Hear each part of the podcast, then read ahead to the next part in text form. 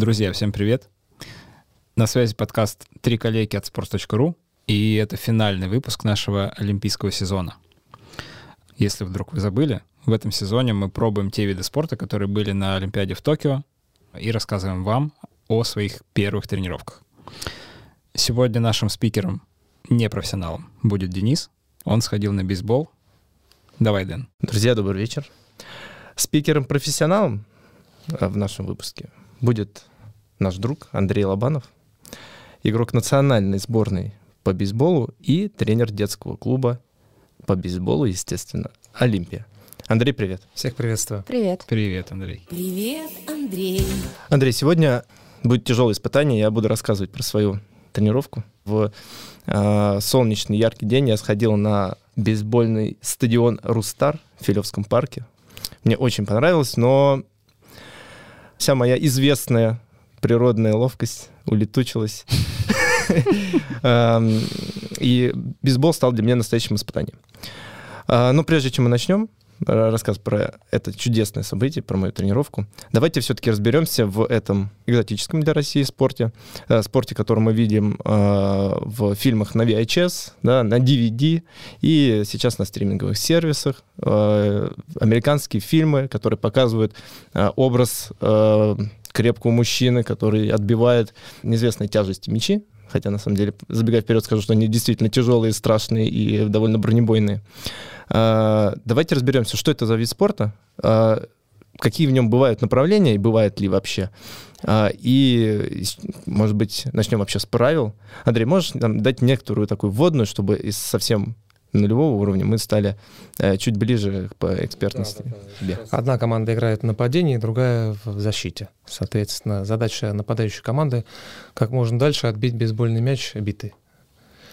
Вот. Задача другой команды, соответственно, э, в ней есть подающий игрок, который в большинстве случаев ведет игру, он постоянно бросает мяч, э, так скажем, в дом, где находится отбивающий, и тем самым его задача не дать отбить мяч либо далеко, либо дать ему отбить так, чтобы защита, где позади него находится еще 7 человек, э, чтобы защита сделала этот аут. И, соответственно, тот, кто его ловит, находится за бьющим. Это позиция кетчер, ну, который такой в хоккейных, mm-hmm. в хоккейной экипировке, если вы обращали внимание.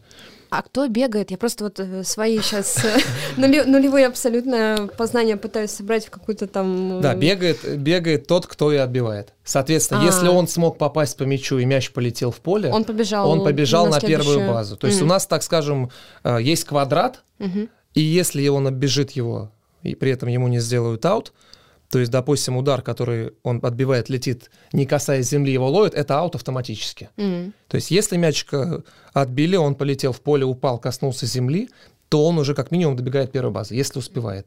После него выходит, соответственно, следующий бьющий, у которого такая же задача. Угу. Как может дальше отбить мяч. Если, если есть фал-линии по краям от, вот, от первой базы от третьей, то есть у нас такой небольшой ромб получается. И если э, мячик в поле находится, то есть там все игра. Если мяч улетает, перелетает забор, то есть конечную точку в поле, это, это, хом, это хом-ран вообще это называется. Это автоматические два очка. То есть он просто легко бежит, э, пробегает все базы, так, грубо говоря, над всеми смеется. А если ты не слишком успешно отбил, у тебя есть возможность только одну, э, так сказать, один, э, одну хорду вот этого квадрата пробежать, одну сторону? Или ты, ты можешь, можешь попытаться две, Ты три, можешь, закрыть? в зависимости от того, как ты отбил. Если ты отбил там в угол, далеко, мяч у забора, то есть, то ты можешь занять две, можешь занять три. То есть все, все зависит от того. Если ты отбил мячик в меня, в подающего, то твоя задача хотя бы до первой базы добежать. Угу. То есть я должен поймать и кинуть быстрее, чем ты добежишь до первой. Mm-hmm. Все остальное это как бы, ну, все по ситуации, в зависимости от того, где мяч.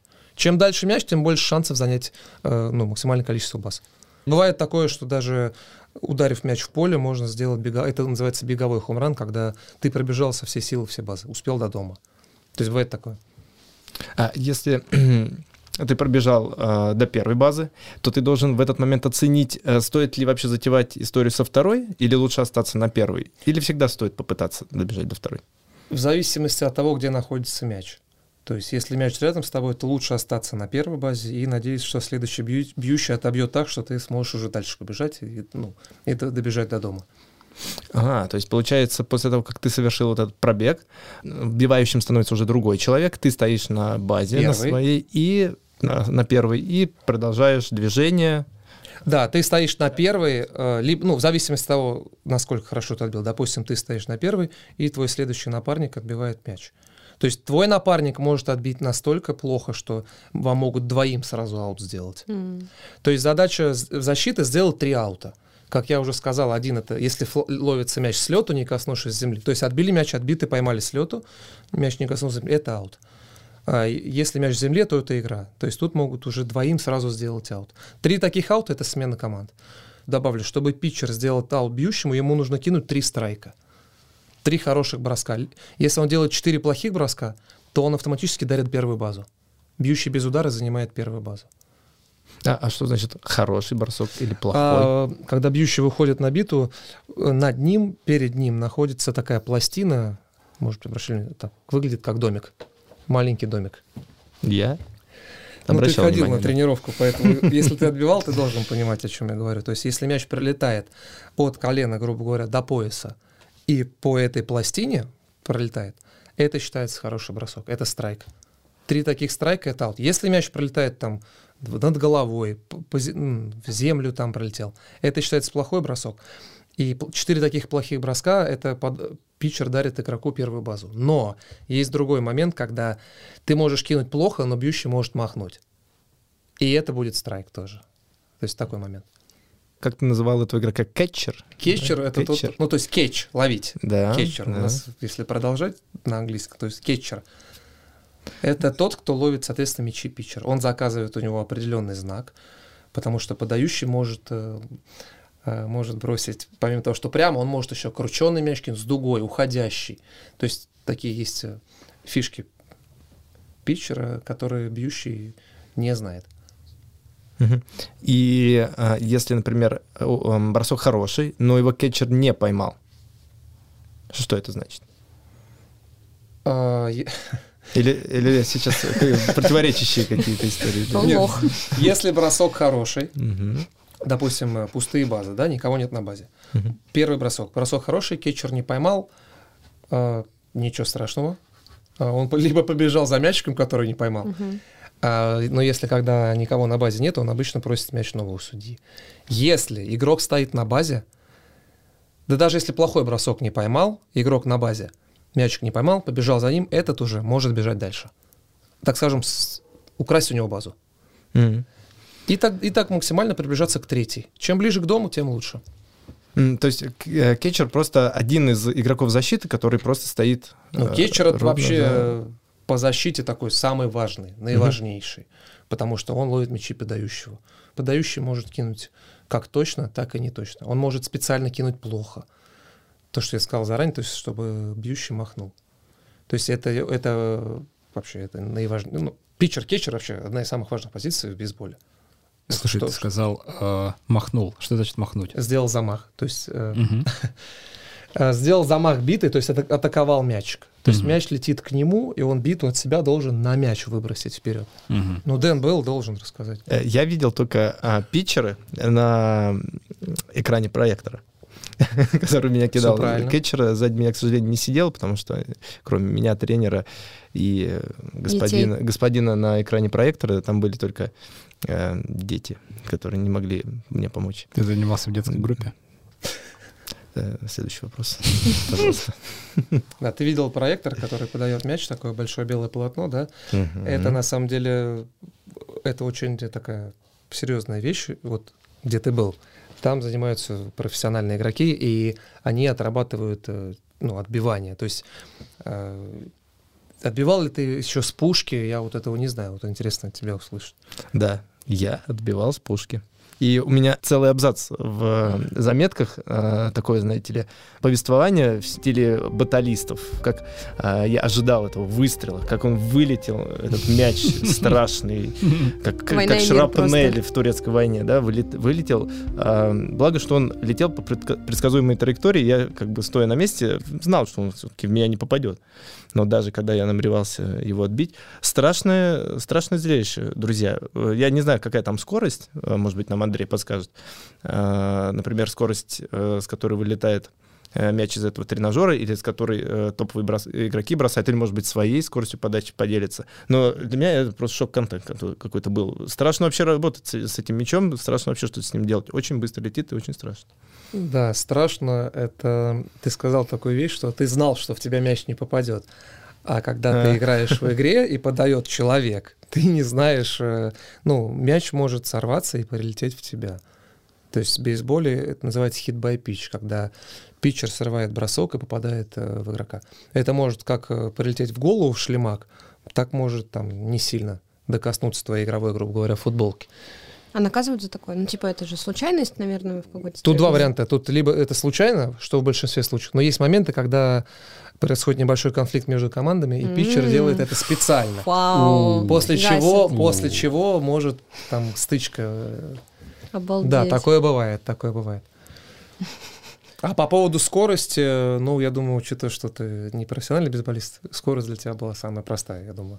Задача была попасть по мячу. Наверное, а 350 км в час А так вот я подаю, ну, максимальная моя скорость там 90-91 миля. Ну, за всю свою карьеру, которая у меня была. Это на самом деле не такая большая скорость.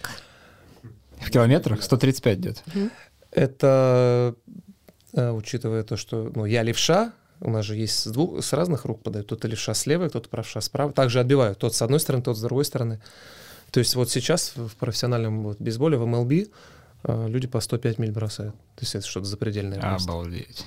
Ну, это максимально, наверное, 105, это вот в среднем по 95. То есть э, в среднем это, конечно, вообще... Ну, на, на, на, что, на, это время на раздумье просто минимальное. Там, дай бог, заметить-то мяч. Ну да, но это для этого, для того, чтобы для этого нужно много практиковать такую скорость. Э, Саш, как ты, как э, интересующийся сразу параллельно 10 спортами, а можешь припомнить подачу в теннисе приблизительно сколько километров в час? Нет, в теннисе быстрее, по-моему, насколько я помню. Мне кажется, там... там... 130 с чем-то, что-то похожее. Там, ну да, да, если в километрах в час, в милях не знаю, в километрах, наверное, где-то 140, 160, 180, где-то так. Самая быстрая подача в истории 263 километра в час. Ее в 2012 выполнил Сэм Грот. Ну, в общем, со- соизмеримые показатели, только, я так понимаю, расстояние там в два раза больше на принятие решения. В теннисе? В теннисе, да. Ну, у тебя ну, должно быть 18, да. 18 метров. Ну, То есть от горки до... Это при том ты еще возьми, что человек делает шаг, к дому. Это еще минус метр. Но метров 17, наверное, на то, чтобы мозг э, быстренько среагировал. Махнуть Ужас. нужно, либо пропустить, Ужас. либо вообще увернуться, если криво бросают. То есть э, сложно. Да, я, я сейчас на чистых прудах-то не сразу вышел. Мне говорят, чистые пруды. Э, мне время реакции не позволило даже сразу оценить, а что протискивался через щель в дверях, боролся с этими дверями. Нет, э, хорошо, хорошо, что в детской группе занимался, да.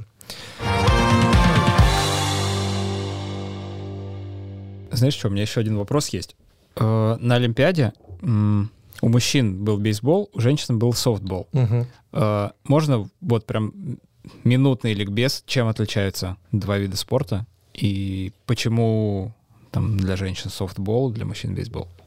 Отличие в полях. Одно поле огромное для мужчин, второе намного меньше.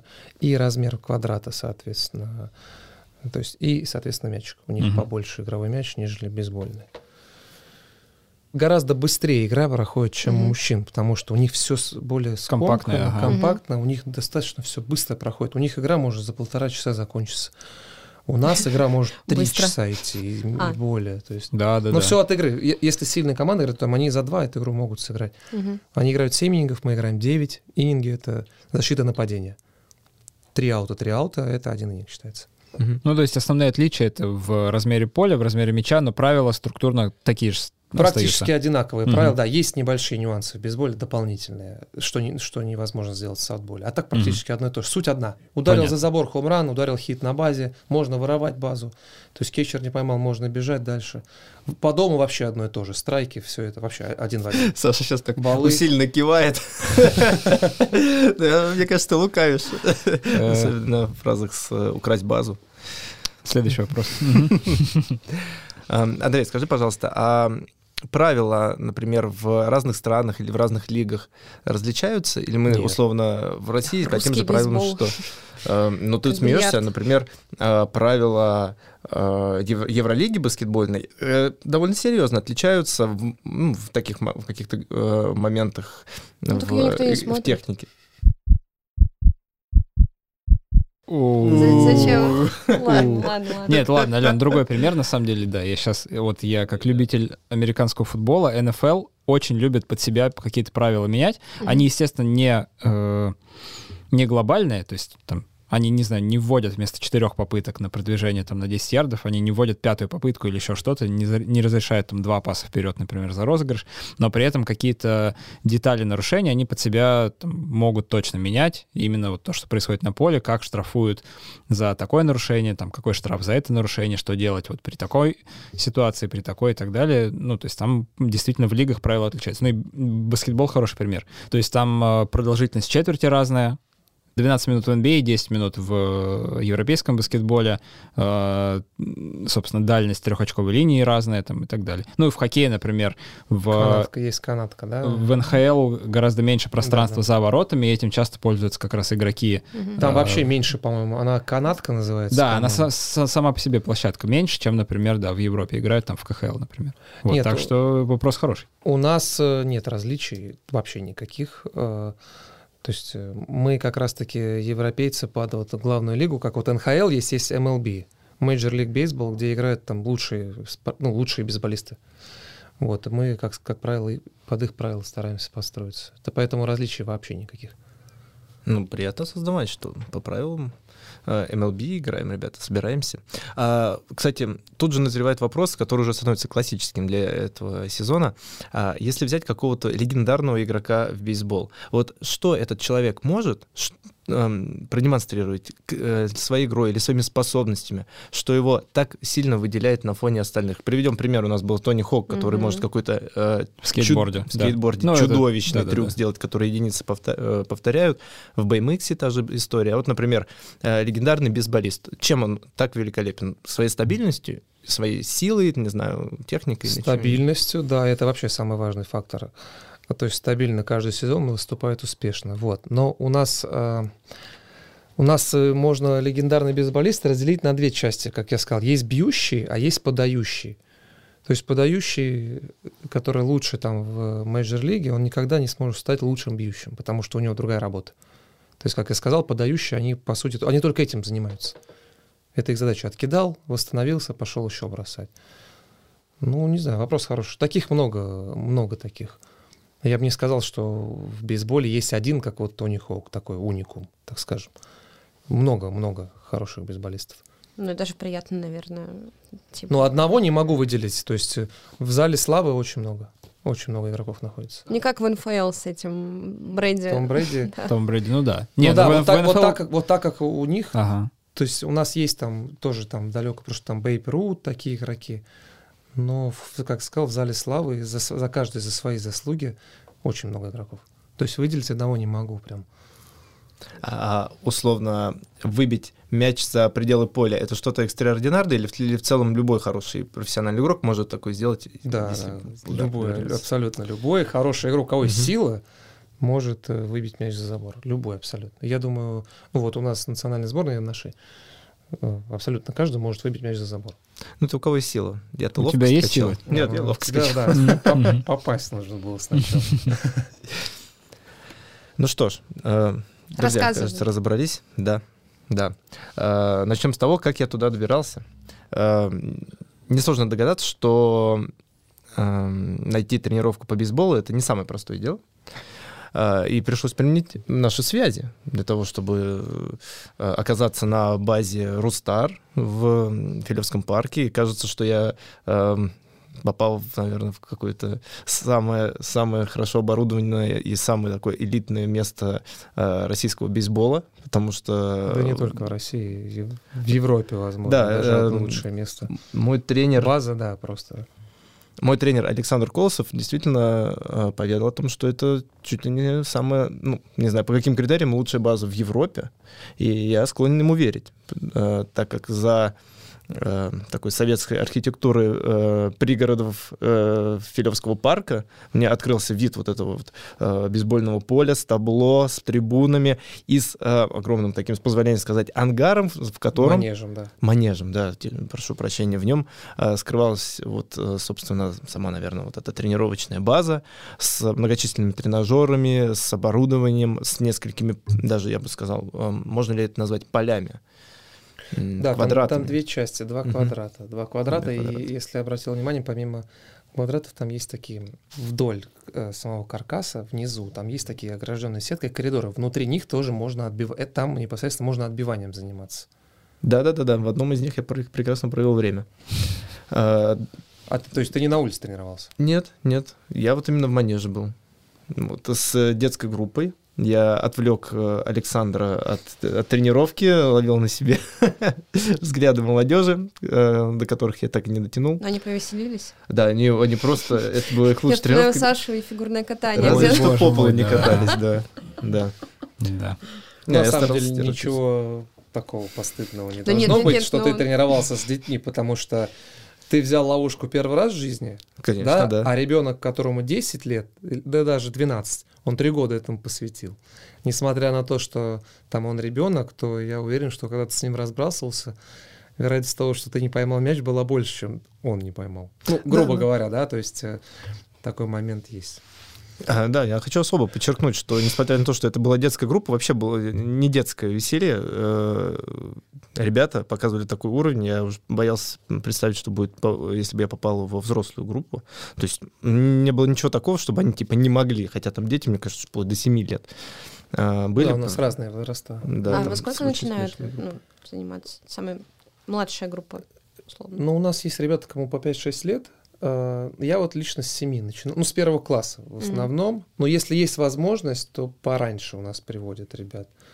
То есть чем раньше, тем лучше. Ну, с четырех рановато, то есть mm-hmm. лет, лет с, вот, с шести хотя бы, с пяти, с шести. Просто вот американцы, э, чем вот они успешны, они достаточно... Ну, во-первых, у них развит этот вид спорта. у них, грубо говоря, да, да, у них э, бейсбол, как у нас футбол. То есть каждое поле, ну, у них бейсбольное поле, как у нас вот школьные поля, у них так бейсбольно. Они играют, да, я часто наблюдаю, видел, когда был в Америке, у них, э, то есть они вообще вот таких маленьких ребят, они даже там, грубо говоря, отбивают хорошо, а бежать куда не знает, и бежит в другую сторону. То есть они там, грубо говоря, получают кайф от этого, да. То есть в этом разница. Ну, с семи, вот, ну, средние с семи лет, maybe, так приходят нам дети. Андрей, э, очень интересно, ты такой комментарий оставил, что ты с первого класса, это какой год? С позволения спросить? 97-й. В 97 году ты начал заниматься бейсболом в России. Да. Это, как ты можешь небольшую историю рассказать, как ты попал в 97 году в России а, ну, в бейсбольную секцию? А, один из моих лучших друзей, ну, с которым я до сих пор э, продолжаю общаться, он э, чуть раньше меня занимался этим видом спорта, так у него был старший брат, который также раньше него занимался. И мы пошли в первый класс после садика вместе, и он мне говорит, там в школе. У нас на тот момент еще секция в школе была, что сейчас гораздо сложнее сделать. На тот момент э, бейсбольный бейсбол был в школе, в обычной общеобразовательной школе. Учат в школе, учат в школе, учат в школе. Э, э, То есть сейчас это вообще просто невозможно практически представить. Сейчас у нас что, футбол, волейбол, баскетбол и, в общем, все как обычно. И он мне говорит там, слушай, это... Короче, у меня брат занимается там бейсболом. Э, может, попробуем? Он говорит, вообще там круто футбол, там бегаем. В общем, так рассказал мне, что типа там настолько круто, там э, футбол, бейсболом там и не пахло на тот момент. Вот, э, но я попробовал с тех пор, вот, поначалу, так скажем, ну, 7 лет было, поначалу там все было весело, футбольчик, эстафеты, вот это все, ну, как, грубо говоря, как, как должно быть, там, удержать ребенка, чтобы ему было интересно. Потому что если ты, если ты в 7 лет ребенка начнешь учить, как правильно ловить мяч, я думаю, ему просто это надоест, он просто скажет, конечно. Так, я больше не приду сюда. Вот, и в итоге, ну, все затянуло как-то, и вот через годик там уже как там ловушки начали выдавать, там какие-то первые соревнования, ну, вот до сих пор затянуло, до сих пор играю. Потом э, был первый выезд на первенство Европы, там, в 12-летнем возрасте. Первый выезд там без родителей куда-то. Угу. То есть один, 11 лет мне было. Класс. Блин, в 11 есть... лет куда-то без родителей это поехать, да. это же а, вообще а раньше, мечта. это сейчас, да, ну, раньше не было телефонов, раньше мы там после тренировки там еще продолжали кидать мячи, там, ну, по гаражам бегали, грубо говоря. Мгм. Сейчас не такая жизнь уже, сейчас уже планшеты и все дела вот эти. То есть сейчас гораздо сложнее ребенка вытащить на улицу. А мы раньше домой не хотели идти. У нас не было раньше компьютеров, ничего. Ну и вот так вот. И вот шло-шло, потом в сборную поехали на первенство Европы. Там, по-моему, призовое место точно было, по-моему, второе место мы заняли. Вот, потом мы отбирались на турнир, поехали в Америку в этот же год, там, в Пенсильванию. Обалдеть. Да, на Little League, это вообще... Что вы World себе Series. позволяете, молодые люди? Да, Little League World Series это вообще самый лучший детский турнир до 13 лет, там, до 12 лет не возраст. То У нас даже, мы когда были, ну, на самом деле, мне никто, наверное, не поверит, но это действительно правда.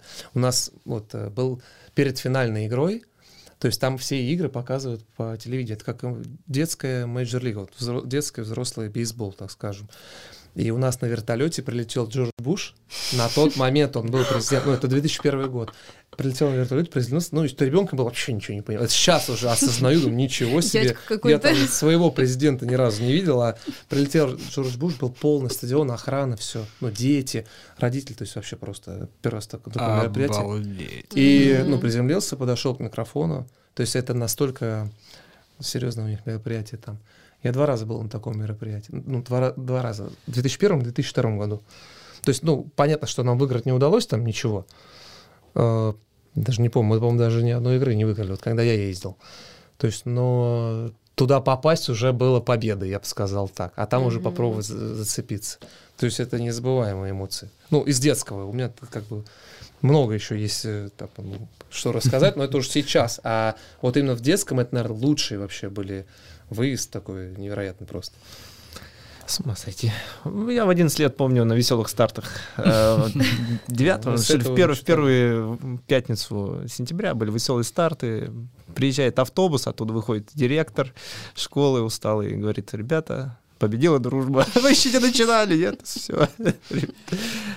К сожалению, такой истории поведать я вам не могу. Но я для того, как бы, этот веду подкаст, чтобы на контрасте. как бы. Ну да. Блин, здорово, здорово. А, Вернемся, так сказать, с э, небес, да, В Россию, да? э, на базу Рустар, где еще 27-летний Денис Росац пытается э, постичь основу баскетбола. баскетбол.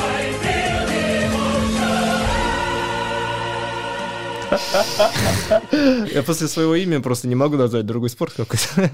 А, Основы бейсбола. И, э, собственно, из чего состояла тренировка? Мы представили себе, да? Манеж, хорошо оборудованный, э, дети, квадраты, коридоры для отбивания. Все началось, естественно, с разминки Ого. Алена, да, ура. Э, Алена нас просто Почему тогда заострили страдала, страдала, что на нескольких все виды спорта, которые мне достаются, они без разминки. Мне сразу такие, все. И скейтборд, да. Пришла, вставай на скейт, погнали, да. На велик, давай в партер сразу, все. Нет, ну, разминка, конечно, важный фактор. Да-да-да. Да, это было классическое ФП, побегал, потянулся. А, И чтобы тренировка была насыщенная, я попросил Александра, эм, чтобы я успел отработать все элементы, поэтому мы буквально там по 10-15 минут уделяли каждому из них. Поэтому я бы не сказал, что та тренировка, которая была у меня, а, является какой-то типовой. Это, скорее всего, какая-то солянка ассорти из того, что обычно происходит либо дольше, либо на каких-то выделенных тренировках. Но я попробовал и отбивание, и бег, и работу с ловушкой, то есть ло- ловлю Ловлю. мяча. Вот. э, Началось все с отбивания. э, Мне показали, э, поставили меня, собственно, на позицию, да, наверное, у нее есть какое-то правильное название для отбивания. Ну, у нас э, есть баттербокс, называется, зона, такой прямоугольник, в который ты встаешь. Но если ты можешь где угодно отбивать, соответственно, если перед тобой лежит дом игровой, к нему ты просто должен расположиться правильно, и все. То есть не обязательно, ну, в тренировочном процессе не обязательно какое-то конкретное, главное правильное расположение. Либо если ты отбивал со стойки, что скорее всего, да? Да, я с этого начал. С этого Со начал. стойки у нас, да, это самая упрощенка такая, когда мячик стоит просто на месте, ну, на стоечку. Ты должен отбить. Это, так скажем, начальное, базовое начало. Вот мы малышей учим. Хотя э, поправлю, что со стойки даже продолжают профессионалы. Это просто на технику. Ну, это то есть хор- очень хорошее такое упражнение. Ну, я на технику, да, да, работал. Ну, на технику. То есть малыши там до 10 лет играют турниры со стоек. Они бьют со стойки и бегут. То есть у них подающий просто ловит, защищается, как все остальные. Интересно. Э, А, то есть да. как ну, стоп, я не поняла, упрощёнка. Как-то снизу Нет, у бьёшь? тебя бита на плече, А, у плеча. мгм, То есть ты, ты стоишь боком, то есть, грубо говоря, стойка перед тобой. мгм. Вот, ты стоишь боком, поле там находится. А, вот так как бы. И ты, ты, ты должна ударить, то есть э, от Мгм. плеча до другого плеча. То есть Мгм. вымах должен быть на уровне там колена, Да. пояса. Это я уж начала с гольфом ассоциации проводить. Ну, приблизительно похоже, ну, похоже. Только мяч будет выше Ну да, да, на порядок, да. и ты ровнее должна вывести. То Мгм. есть суть приблизительно похожая. Просто Мгм. там они как бы лупасят там подальше. Ну, и поточнее. Хорошее слово. Вот они лупасят. То, что делал я, это, конечно... э, насмотрелся фильмов. Думаю, сейчас как ударю, ребята, делаете, значит, дырку в манеже, чтобы было куда вылететь. Он... э, Андрей, сколько, ве- сколько весит вот этот красавчик? У меня перед Я, э, честно, глазами... ну, играю всю жизнь в бейсбол, все время такой вопрос. Около...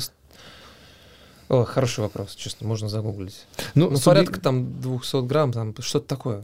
Да, он нифига не легкий. 250 Это вам может. не э, теннисный, который там отскочит и вообще, Да, да. значит, э, с вами- вам пожелает хорошего утра и чашечку кофе нальет. Это bad motherfucker, который, э, если я не ошибаюсь, э, состоит из э, э, ядра плетенного многими слоями 149. да, нитей. вот. Вот 149 просто грамм злости. Злости, да, который в тебя летит. Он не скачет. э, И он отбиваться даже не хочет. Вот э, первый удар, который у меня получился, я там с третьего, что ли, раз попал, ну, это какие-то там жалкие 10 метров он отлетел, и, и в землю причем. То есть вы вот эти космической программы даже не мечтайте там на первой тренировке, на второй. Вот, ну, либо надо, наверное, в зал записаться, качаться. Вот, Да, и у тебя хочется. еще там можно, вот ты отбивал, ты можешь попасть, э, ну, бита она такая длинная, там размер 31, ну, по своим стандартам. А у нее есть ручка, за которую ты держишь ее, а с другой стороны там пробка. А вот у пробки, ближе к э, центру тяжести, находится то место, которым ты всегда должен попадать, чтобы мяч плотно отлетел. Если ты попадешь ручкой, то есть вот здесь мяч, рядом с руками, ты Мгм. можешь отсушить себе так руки, что ты больше вообще бить не захочешь. Особенно часто это бывает, когда прохладно, Мгм. когда прохладно, все холодно, и ты попадаешь либо пробкой кончиком, либо ручкой, и ты просто у тебя потом О, такой- отдает ты- а- руки а- же. Отсушишь Жестко. нереально, особенно от деревянной биты, вот от профессиональной. Ну, вот муж- мужики играют в нее. Да, важный момент. Э, Любители играют ми- алюминиевыми, да, Металлом. Ну, кто хочет, но приоритет металлом играют. Да, а профессионалы играют деревянные. Дерево. Поэтому, если вы кого-то подрезали, он выходит с алюминиевой битой, Знаете, это любитель. это любитель. Если с деревянной, ну, поосторожнее, это профессионал. Подожди, а есть э, в спортмастере продаются деревянные биты такие маленькие. Это не А, могут профессионал. замаскироваться. Ну, это, да, да. Для маскотов, скорее, что-то такое. Так что оценивайте, пожалуйста, дорожную ситуацию и уровень соперника, вот, под как ему подавать а, и так далее. Вот я алюминиевый Как битый. его подрезать? Вот, э, алюминиевый битый, да, подбивал несколько раз. Э, Руки я бы не сказал, что отсушил. Я потом пошел в коридор для отбивания и там все с руками сделал все, что нужно было. Вот горячую а- воду. с антисептиком. Прививайтесь.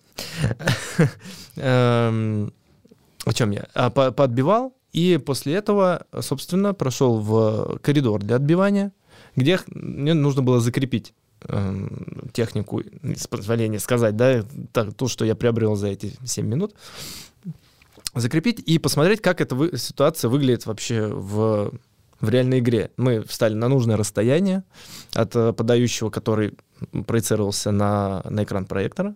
Мгм. А, В экране была дырка, из которой, собственно, пушка выстреливала с определенной периодичностью мяч. И, кстати говоря, по-моему, не с определенной периодичностью. А тебе говорили, что сейчас он бросит.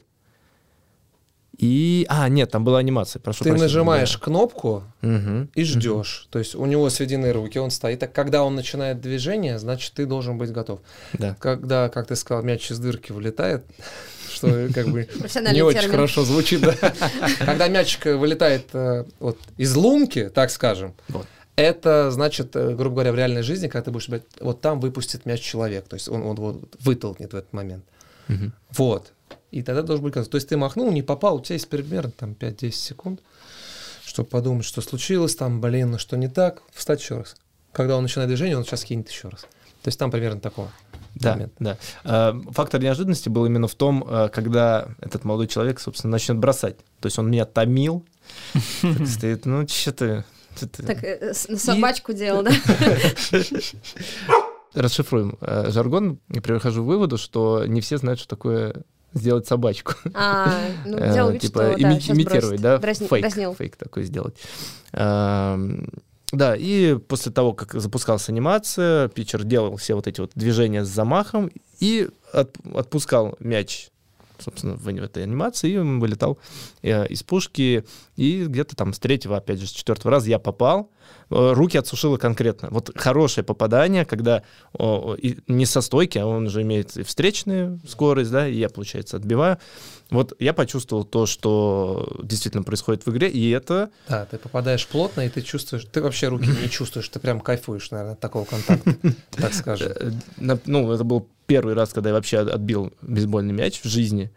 Вот, я его хорошо помню. Руки горели огнем, звенели, я бы так сказал. Поэтому к чему надо быть готовым? Это, наверное, какой-то э, культуре постоянного вот этого контакта с мячом. Вот э, отсюда сразу назревает вопрос, не связана ли э, такое, такая постоянная работа с какими-то травмами или с какими-то, может быть, физиологическими эффектами, что ты после там тренировки должен э, как-то успокоить мышцы, как-то вот, э, Типа вот это туннельный синдром, только А, что-то такое, свое. ну, ты да. можешь устать, но э, вот от убьющего самая большая проблема — это мозоли на руках, потому что ты же держишь бит, ты всегда ей вращаешь, и у тебя получается, она как бы трется о фаланге, ну, не о фаланге, а вот о подушечке, так скажем, на пальцах.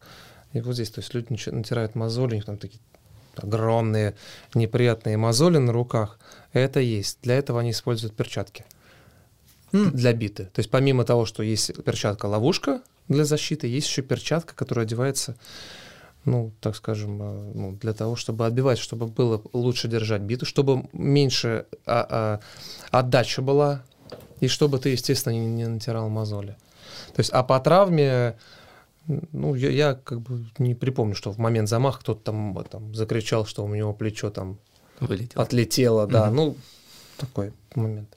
Ну, может, спина, там какие-то какие такие проблемы жизненные, если есть, то там, лучше это Ну, от, не заниматься так. вот этих многочисленных попаданий мяча, собственно, ничего, каких-то явных негативных эффектов нет, этого бояться не надо. Ну, я Да имею в виду нет, не в тело, конечно. конечно же, а, а в битву. Нет, это... Вот, к примеру, ребята на тренировке отбивают, они вот если бьют, они там по тысяче замахов в день делают. Ну, могут сделать. Там по 500 ударов, то есть э, в день. И так может происходить там пять раз в неделю. И продолжают. Ну, значит, я прибедняюсь, получа- получается, да. Сколько раз ты примерно ударил или отбил? Да раза, Статистика. ну вот э, встречный мяч, ну раза три-четыре я по- попал, и уже вот разнылся, что, ой, может быть, травма какая-то, давайте в приемный покой меня видеть. Нет, Э, оказывается, что нет. Нет, не стоит этого бояться. Ну хорошо, Э, попробовали подбивать, а далее нужно, собственно, попробовать половить. Уж про то, как я там базы бегал, наверное, я подробно раскрывать не буду.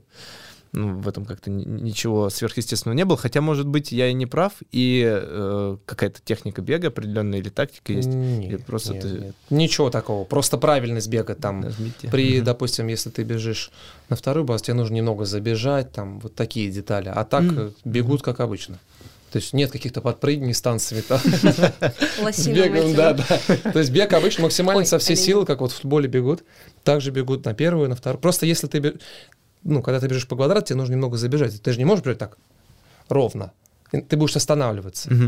И для этого немножко дугу делают, чтобы ты вот так вот полукруг. А подкат в конце делают, вот это как в фильмах. такой Делают. пыльный. Все, ну, Ага. подкаты делают. И есть, э, это называется слайд у нас. Слайд мы Йо. называем. Мгм. Вот, ну да, у нас делают слайд вперед ногами, вперед руками могут прыгнуть в базу. Есть, Круто. ну, больше слайд нужен для того, чтобы когда есть момент в бейсболе, когда игрок ловит мяч и должен тебя ловушкой, которая находится в мяч, осалить. Мгм. То есть, если ты будешь просто прямо бежать, осалить себя сюда намного проще. Соответственно, им нужно наклониться и осалить в руку. То есть, для этого еще дополнительное время, которое может хватить бегуну.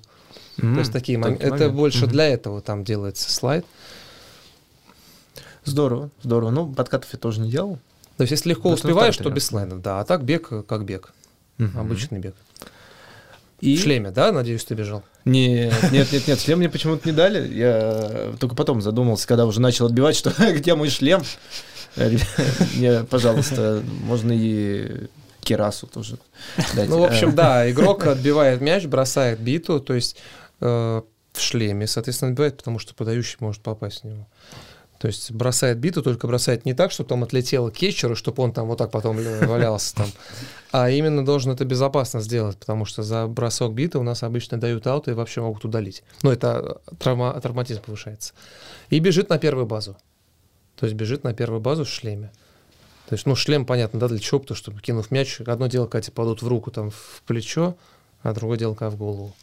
Угу. А ты такой акцент сделал, потому что в шлеме тяжелее бежать, он мешает, он тяжелый. Нет, я просто спросил. Я думаю, как в полной снаряжении. Не издевался ли над тобой, Александр? Александр меня пощадил.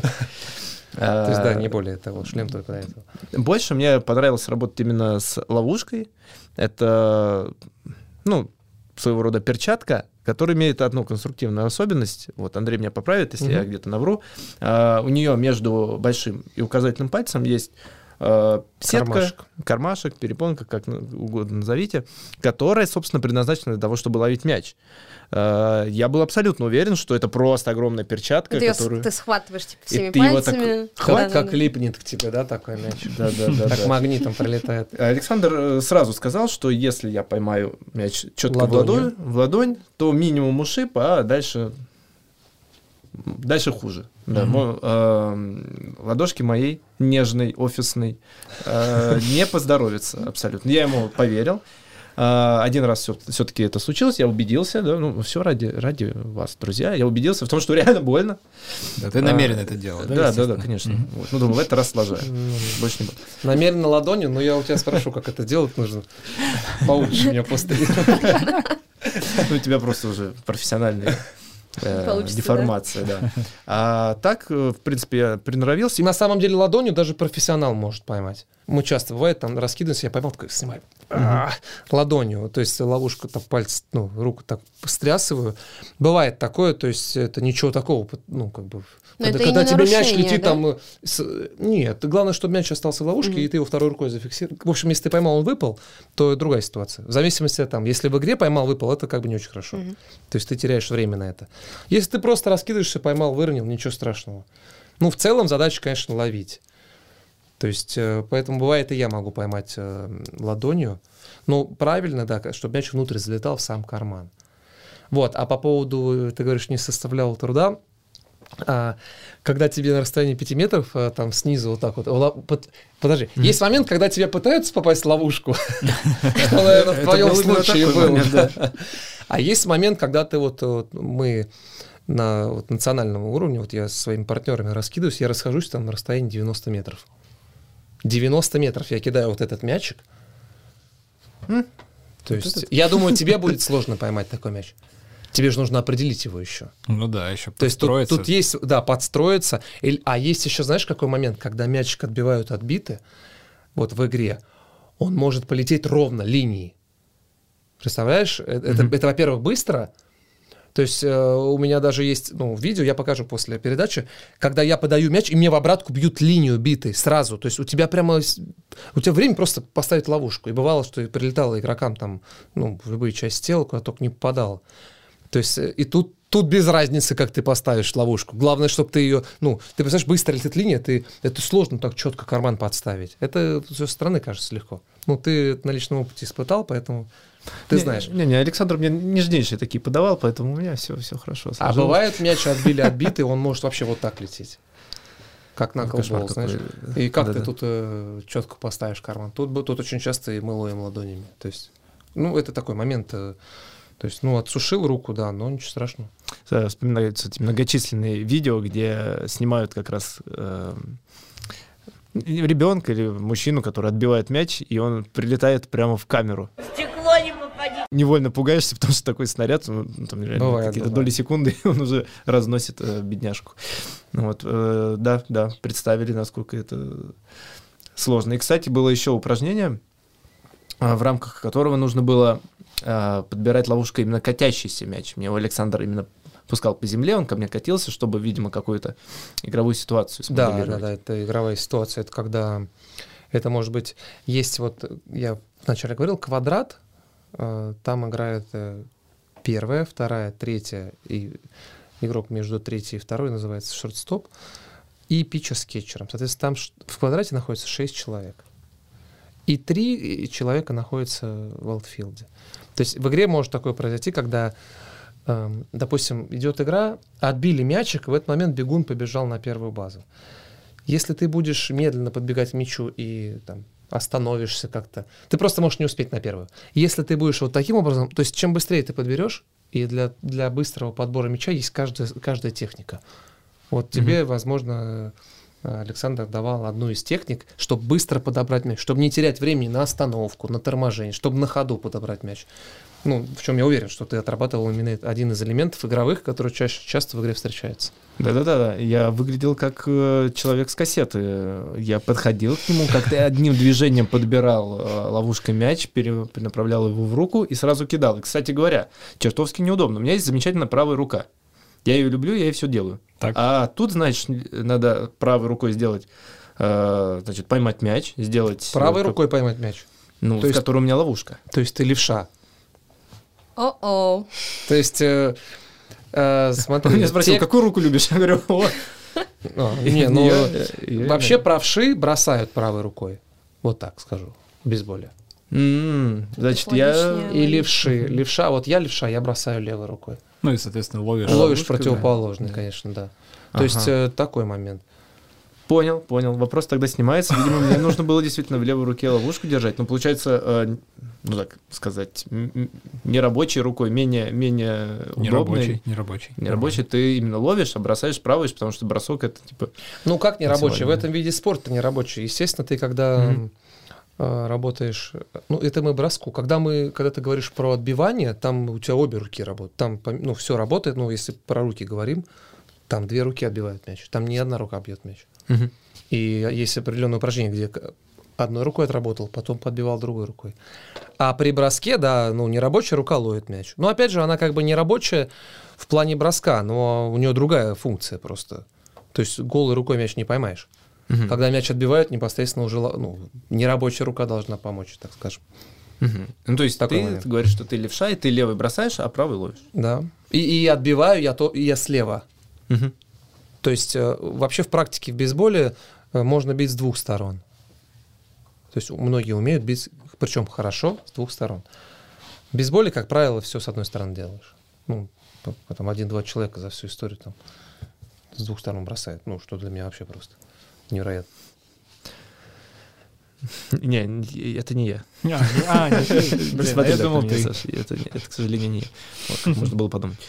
А, Ну, разобрались. В общем, э, вот эта часть мне далась наиболее просто. Мне очень понравилось. И вот тут, э, я надеюсь, Андрей нам по- поможет как раз разобраться.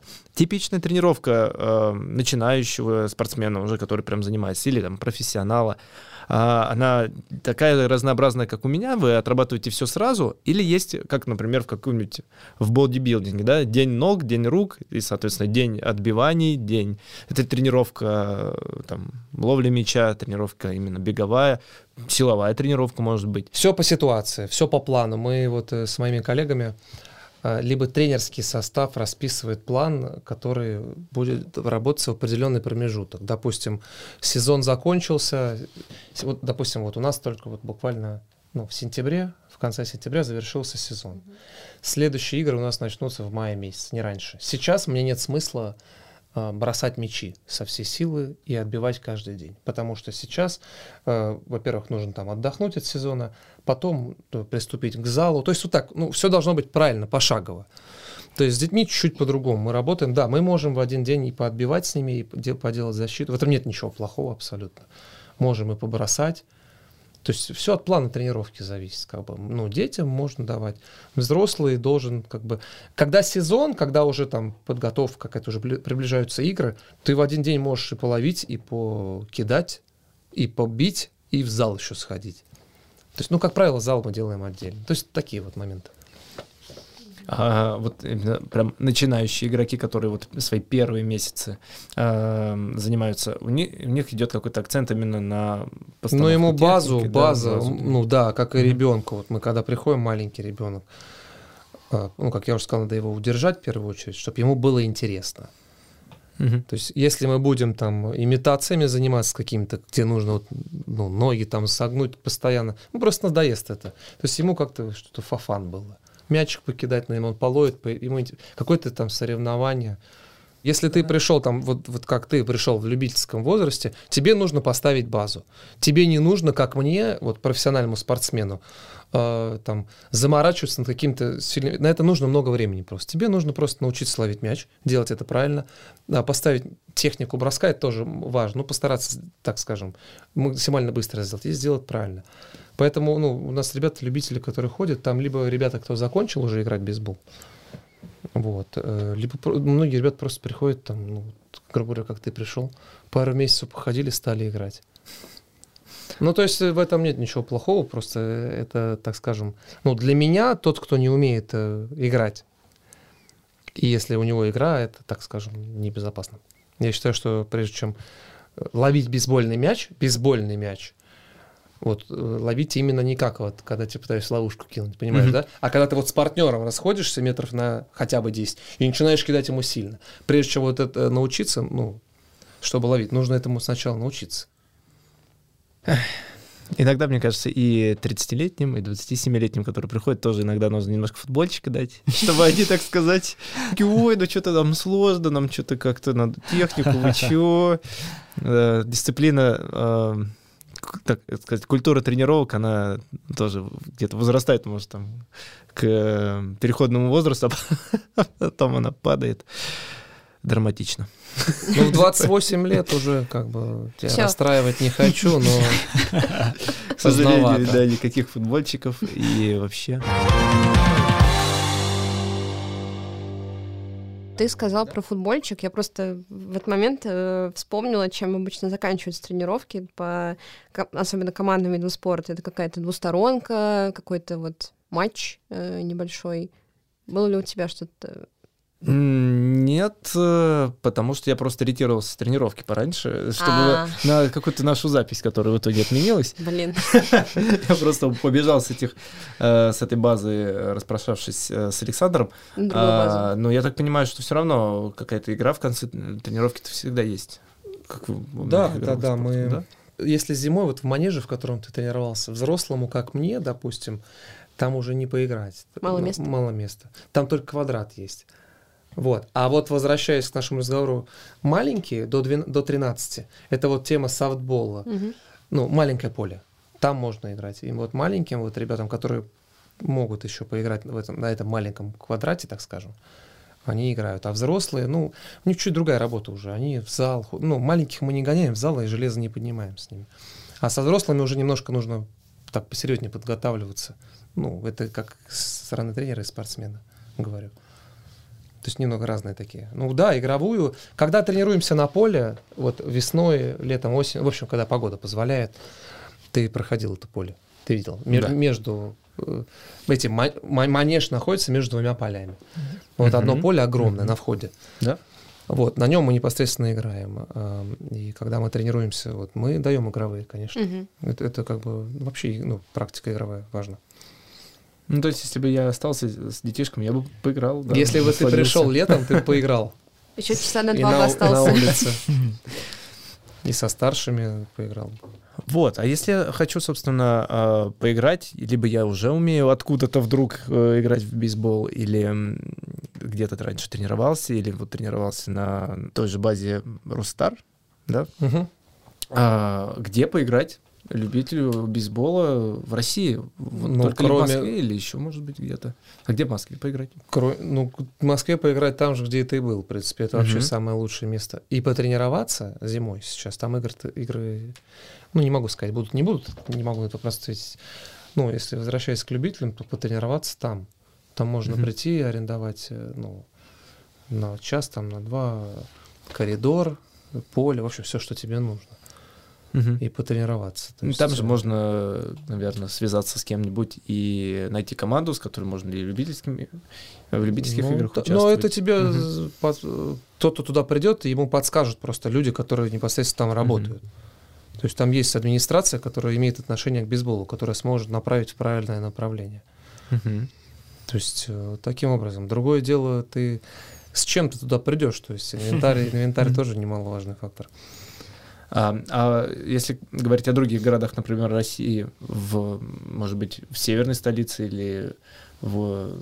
На юге, мне кажется, там да, погода нет, хорошая. везде бейсбол развивается. Я как бы, чтобы никого не обидеть, там, ну, я э, то, что не знаю, не буду говорить. Ну, есть развитие бейсбола, но да, в Москве это самое лучшее, так скажем. В основном сборная России по бейсболу, дети, все-все-все, в основном состоит из москвичей и Подмосковья.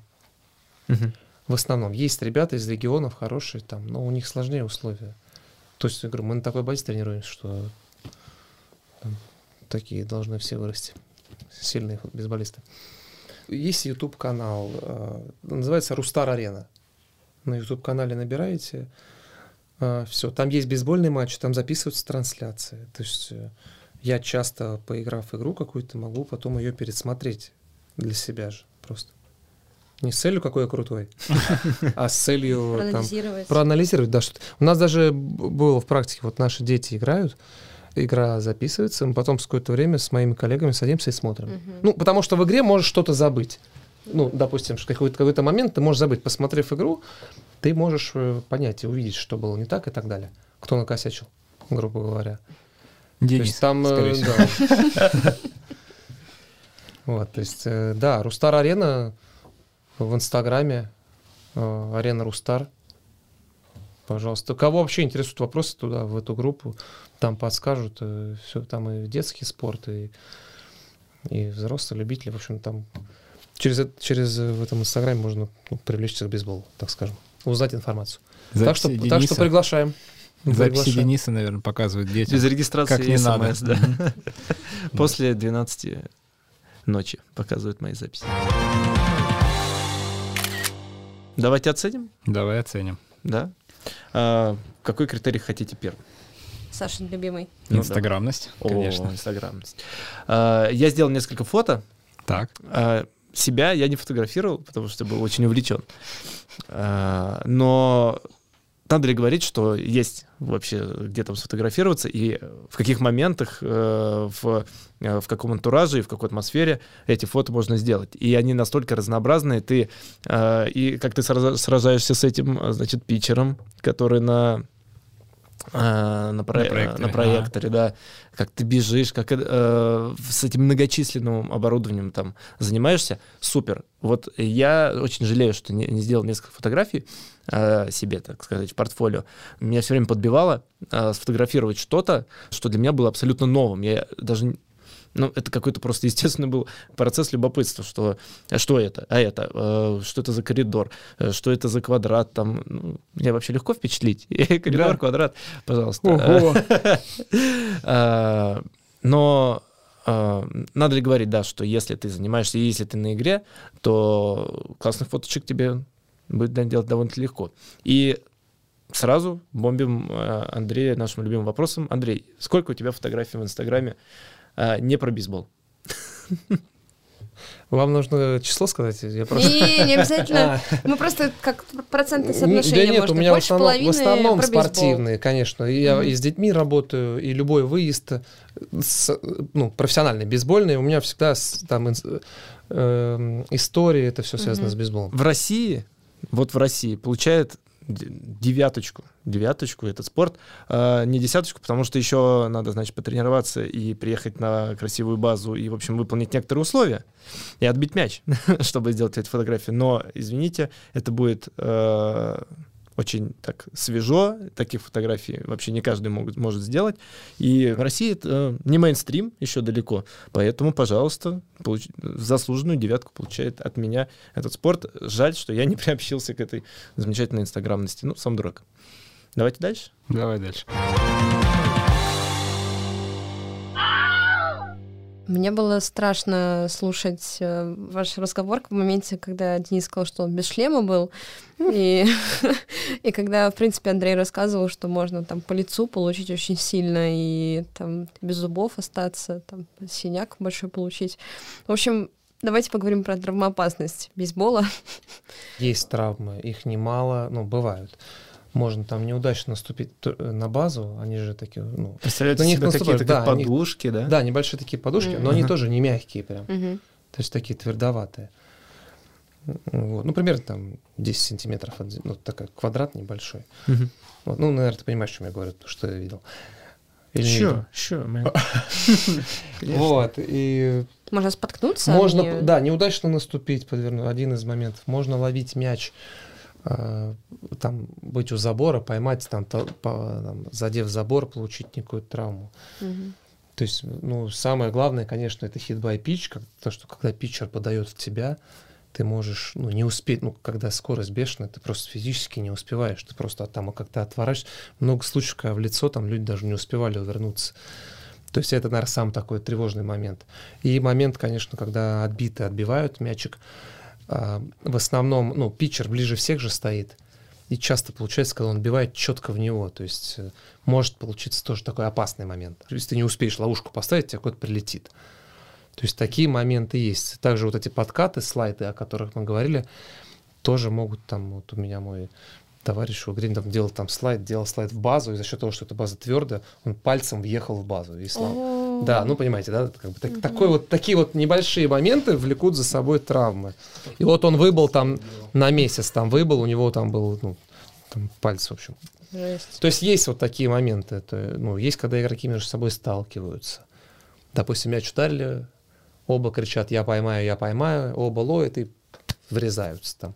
Ну, есть, есть травматизм, есть бейсболе, но это как бы в любом виде спорта, в таком подвижном есть травмоопасность, просто нужно эти моменты пытаться соблюдать и не допускать их. Ну, вообще вот эта история, когда твое внимание сконцентрировано где-то где-то, особенно где-то в верхней полусфере, да, ты смотришь, например, на мяч или в том же баскетболе, когда делаешь подбор, либо на Казанском смотришь расписание, и что у тебя там внизу вообще с телом происходит, зачастую не совсем под твоим контролем. У меня вот э, есть тенденция просто на ровной, значит, на сибирской равнине просто где угодно у меня может подвернуться нога.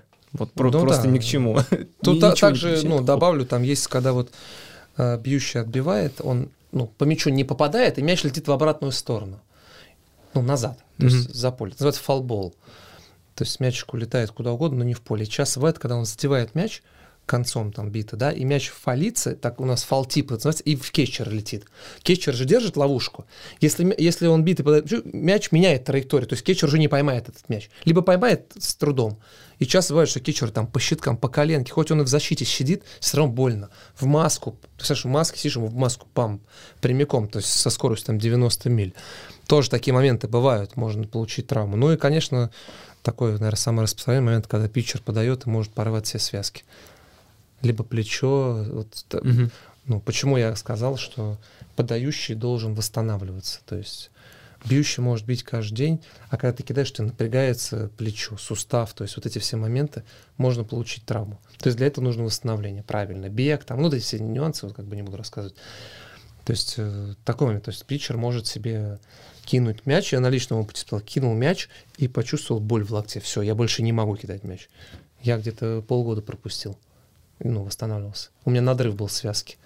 А когда разрыв, ну, понимаете, да, это год сразу. Год просто. Mm-hmm. Это операция и там месяца 8 восстановления. То есть ты ходишь такой штукой, крепешь. Андрей ну, потихонечку есть... вбивает гвозди в, ну, ну, то есть... в этот критерий что-то, ну, да. То есть, э, ну, это опять же, это больше профессионалов касается, когда связки рвутся и так далее. То есть про любительский спорт, когда мы говорим, то есть там люди не умеют так бросать сильно и правильно, чтобы у них что-то там разорвалось. Ну, угу. По тканям, так скажем, ну, в связке. Так. Ну тогда, если говорить про любительский уровень, не будем драматизировать, я бы поставил где-нибудь в районе 7, что в целом ничего с тобой не случится. Ну, кинуть в тебя там мяч, твой товарищ не профессионал, ты же в шлеме, вот, э, в ракушке, надеюсь, какой-нибудь. Э, и в целом ничего не случится. Не сильно кидаешь, бежишь, ну, ноги подворачиваются, ну что ж ты, дорогой. Э, не бежишь, ну ничего страшного. Да. Со мной на базе Рустар ничего плохого не случилось. Было ощущение, что полной безопасности. Э, но это, конечно, субъективно, я понимаю, почему так. Поэтому, несмотря на все вот эти истории, мы давайте все-таки ориентироваться на любительский уровень. Я предлагаю... Ну да, я больше о профессиональном спорте да. Угу. То есть, ну, семерка из десяти. Да, это, я считаю, нормально. Тут не, не надо идти в смысле о том, что э, сейчас что-нибудь плохое случится. Все. Не, ну если идти с такой, с такой мыслью, то вообще никуда не надо идти, да, тогда да, получается. Тут э, это спорт, и я говорю, травмы преследуют везде. Где бы ты ни... Ну, за исключением там, где ты шахматы, да, там. Вот, собственно, шахматы это 10, да. Ну да, Можно кинуть пешкой Там, где ничего не случится, где подвижный вид спорта, всегда всегда можно получить любую травму. Совместимость с рабочим графиком и семьей для любителя.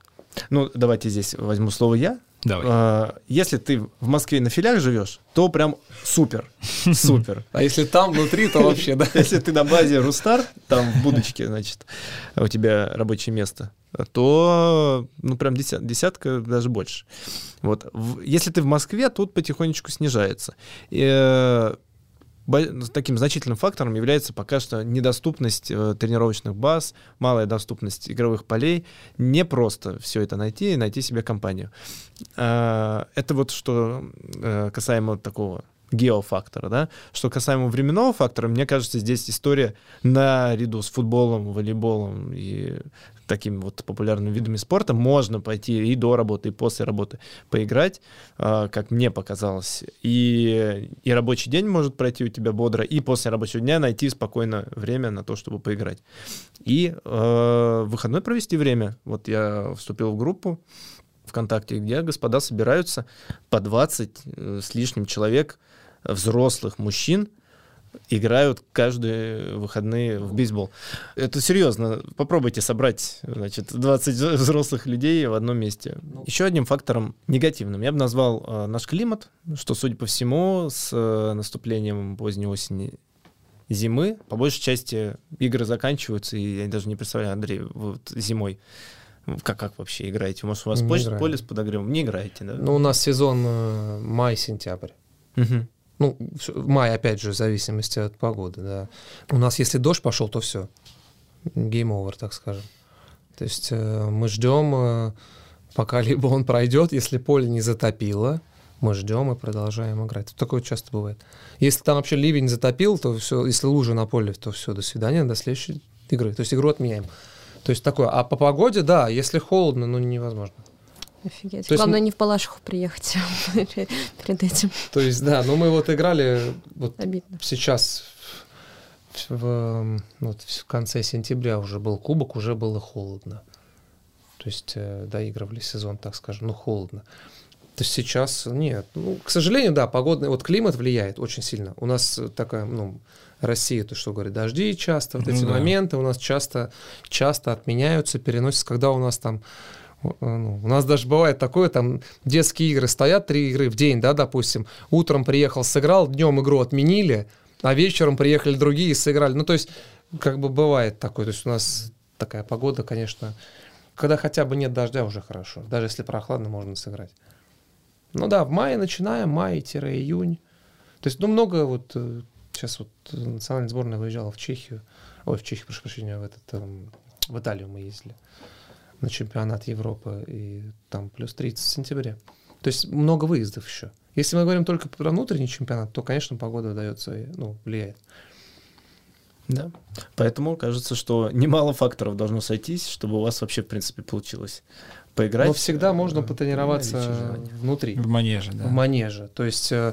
тут независимо от погоды, то есть сейчас зима, мы тренируемся тренировались сборной и сами, ну, все, в общем, тренируются сейчас в манеже. Поле сейчас, так скажем, ну, ожидает теплой погоды, ну, до весны уже. Поэтому, э, если не поиграть, то потренироваться в Москве есть где, пожалуйста, тоже ищите. И резюмируя, я бы поставил как раз шестерочку.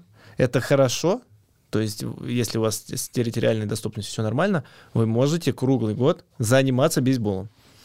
А, но, я думаю, пока не, нельзя это назвать спорт легко доступным и легко совместимым. Я думаю, федерация, кстати говоря, Андрей, что-то вроде федерации бейсбола в России существует? Да. Конечно. Вот, я думаю, она над этим работает. И встретившись через год или два на очередном выпуске, я думаю, мы можем позволить себе поднять этот критерий, будет развиваться в других городах э, бейсбол становиться более общедоступным. Мы на это надеемся. Деньги. Чтобы корректно оценить все, мы пригласили нашего коллегу, дизайнера э, Матвея Медведева, который как любитель играет в бейсбол и точно знает, сколько все это стоит. Матвей, привет. Да, привет, Саш. Сколько вообще стоит в Москве любителю заниматься бейсболом?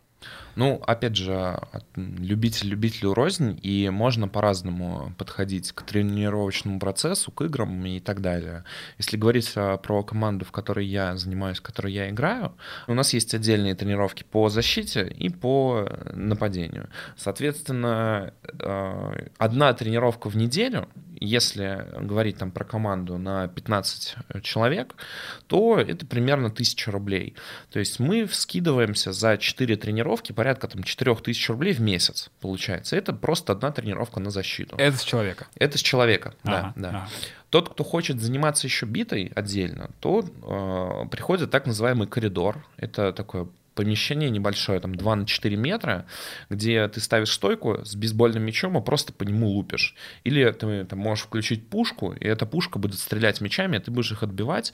Это удовольствие стоит тоже порядка тысячи рублей, если там посчитать на количество людей на этот коридор, э, тоже там раз в неделю. Получается у нас 8 тысяч э, в месяц. Да.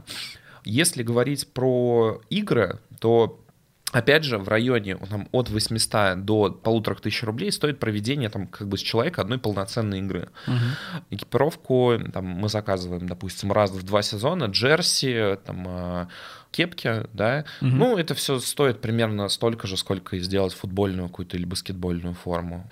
Только мы э, там, заказываем из Прибалтики просто потому, что они у них есть эти выкройки. То есть очень сложно э, найти какую-то компанию, которая делает э, спортивную экипировку, у которых есть просто бейсбольная выкройка.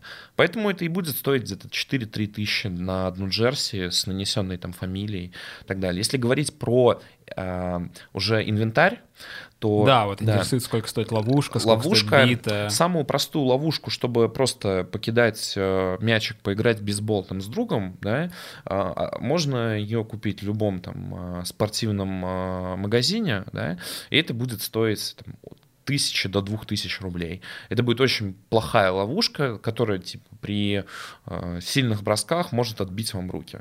Если говорить про что-то уже, с чем можно более или менее там, постоянно заниматься, то мы уже говорим про там, ценник от 8 минимум. То есть от 8, за 8 тысяч можно купить там самую стандартную ловушку, которую не испортит руки. А, биты, ну и опять же, там под каждую позицию получаются разные ловушки. Если говорить про самые дорогие, это ловушки там первой базы, они там ну, 20 тысяч рублей хорошая будет стоить. Но главное понимать, если вы покупаете ловушку за 20 тысяч рублей, а, то она будет вам служить очень-очень долго, там типа десятки лет. Биты тоже такой вопрос интересный, потому что есть бита алюминиевая, есть бита деревянная.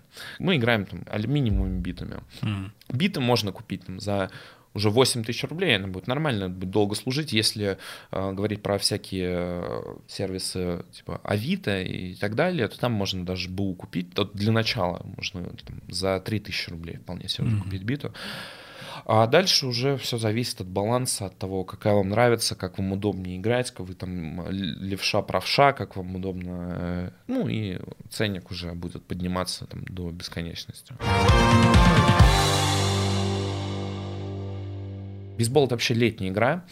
И солнце мешает ловить мячи. Людям, которые стоят там, аутфилдеры их называют, они стоят mm-hmm. глубоко в поле, ловят мячи, и э, из-за солнца практически не видно. И поэтому есть специальные очки, которые, они солнцезащитные, но в них ты видишь мяч.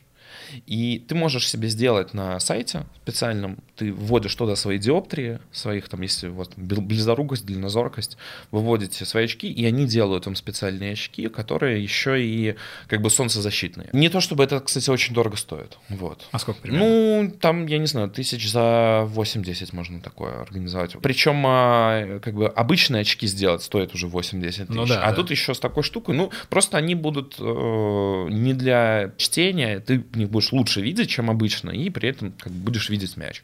Да, и э, если говорить про там, бытность команды, то э, команде нужны раз, постоянно какие-то расходники, то есть тренировочные мячи, которых должно быть очень много. То есть за тренировку, за одну тренировку мы пользуемся примерно, там, наверное, 40-50 мячами. То есть для того, чтобы постоянно никто не стоял, не бегал за этим маленьким шариком, у нас есть ведро, которое мы ставим, там, раскидываем по базам, и э, примерно по где-то 5000 рублей в год мы тратим на такие вещи. Типа купить там новые базы, если старые подостаскались, э, какие-то индивидуальную экипировку. Ну, есть такая позиция кетчер. У него более сложная экипировка, то есть э, у него больше защиты. У него понимаю, больше, да? гораздо, гораздо больше защиты, у него там специальная маска, угу. и это все дорого стоит, и ну, любая команда, она как бы эти затраты на кетчера, она, то есть не полностью на кетчера скидывает, а как бы мы просто на защитку, для кетчерскую защитку ее хватает там на три года, и если одной комплекции, то кетчеры могут и обмениваться, она там не потеет, она, ну, и где-то 5000 в год. Вот, на это и уходит. В целом, 60 тысяч рублей в год, это вам хватит с головой, чтобы нормально в Москве заниматься бейсболом, получать удовольствие, ездить э, на тренировки, участвовать в играх. Класс, звучит здорово. Спасибо, Матвей.